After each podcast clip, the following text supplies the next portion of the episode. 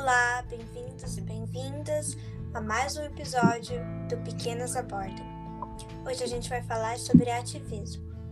Para entender melhor o assunto, a gente vai conversar com a Rita, que trabalha no campo da crítica literária com uma perspectiva feminista e racial. Olá, Rita de Cássia, quem é você? Olá, Mirra, boa tarde a você e ouvintes do podcast Pequenas Abordam. Agradeço o convite em participar desta edição. Fiquei muito encantada com o projeto, parabéns. Bem, eu sou Rita, Rita de Cássia, filha de Abigail e Valdemar dos Santos, com quem eu aprendi inúmeras coisas, inclusive lutar pelos meus sonhos. Sou professora e pesquisadora de doutorado no campo da teoria e crítica literária. Realizo uma tese com a preocupação em retomar narrativas de escritoras negras através da análise comparada de seus romances e a partir daí a construção da identidade das identidades das personagens, né? Então, questões referentes à, à identidade negra feminina no Brasil sempre perpassou meus interesses desde a infância e adolescência, né, em que eu, me, eu sentia bastante falta em sala de aula, nas aulas de história e literatura, me incomodava bastante a forma com que eram narradas as atuações das pessoas negras no, nas histórias, né? Enfim.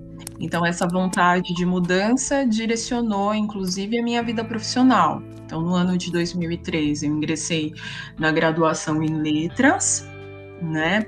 Atuando é, também em espaços educativos no ano de 2013, já na pós-graduação, eu defendo uma dissertação que traz um estudo das visões de mundo da, da escritora brasileira Carolina Maria de Jesus, na obra Quarto de Despejo.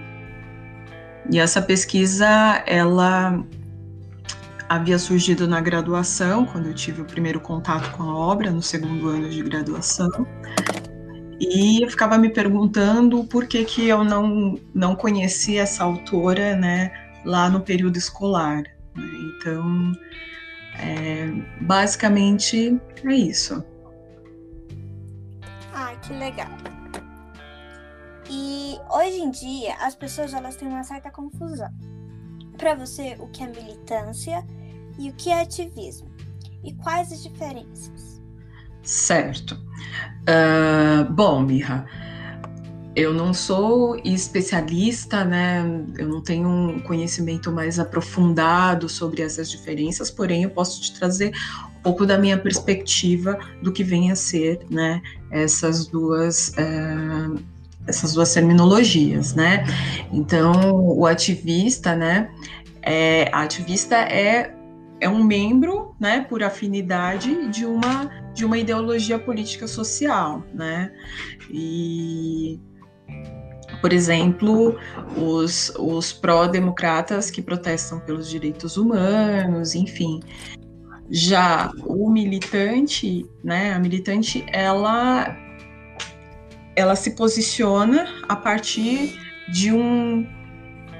Ela tem uma ideologia, enfim, e aí ela parte dos seus espaços sociais, seja na escola, no trabalho, né, no, no movimento de, no, no bairro, ela se organiza, né, organiza aquele grupo em prol de uma mudança coletiva, né. Então, acho que basicamente é isso. Bom, hoje as pessoas elas têm uma negação de falar militância. Por que você acha que isso acontece? Bom, uh, creio que isso acontece por conta da fragilidade política que nós estamos vivendo, né, no Brasil. Né? Então, o cenário ele está bastante é, polarizado. Né? Nós não fomos, enquanto sociedade, né, uh, impulsionados a nos organizar politicamente, né? Durante muito tempo o país ele foi visto e narrado com uma certa passividade, reforçada por mitos, né? Então, isso tudo influencia, de certa forma, nessa alienação política no nosso país. E a falta de investimento em educação é o que, digamos que, garante né, essa, esse grande projeto aí de, de desmobilização da sociedade. Então, eu acho que.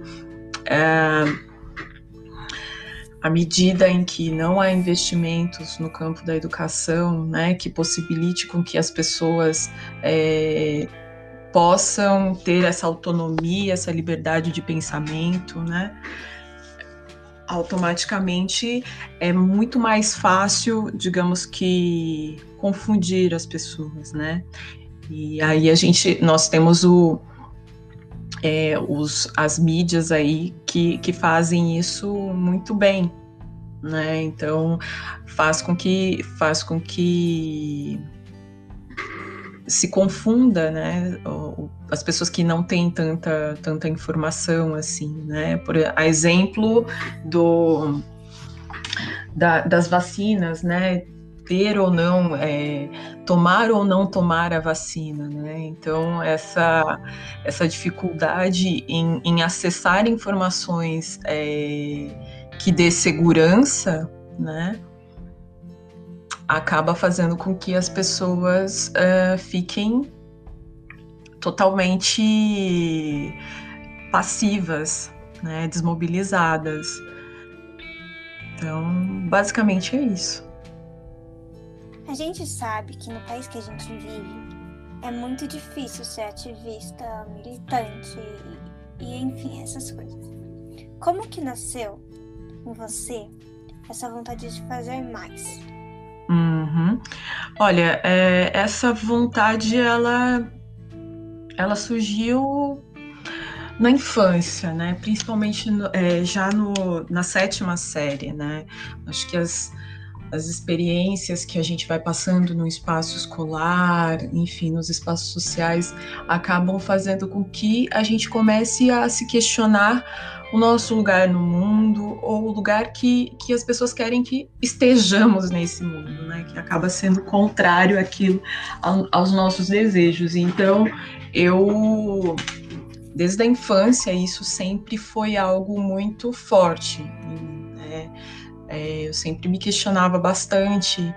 Uh, e conforme o tempo foi passando, né, eu acabei seguindo né, esse caminho de, de me juntar com outras pessoas no bairro, né, uh, na escola, para que houvesse uma mudança de realidade. Então, aos 16 anos, a gente, uh, nós participamos do, do grupo de um grupo de fundação do cursinho popular comunitário, né, participando com, com os demais colegas de, de sala de aula, e, e isso acabou uh, me impulsionando a conhecer vários outros espaços coletivos, né, organizações que uh, tinham a mesma perspectiva, né, enfim, basicamente é isso.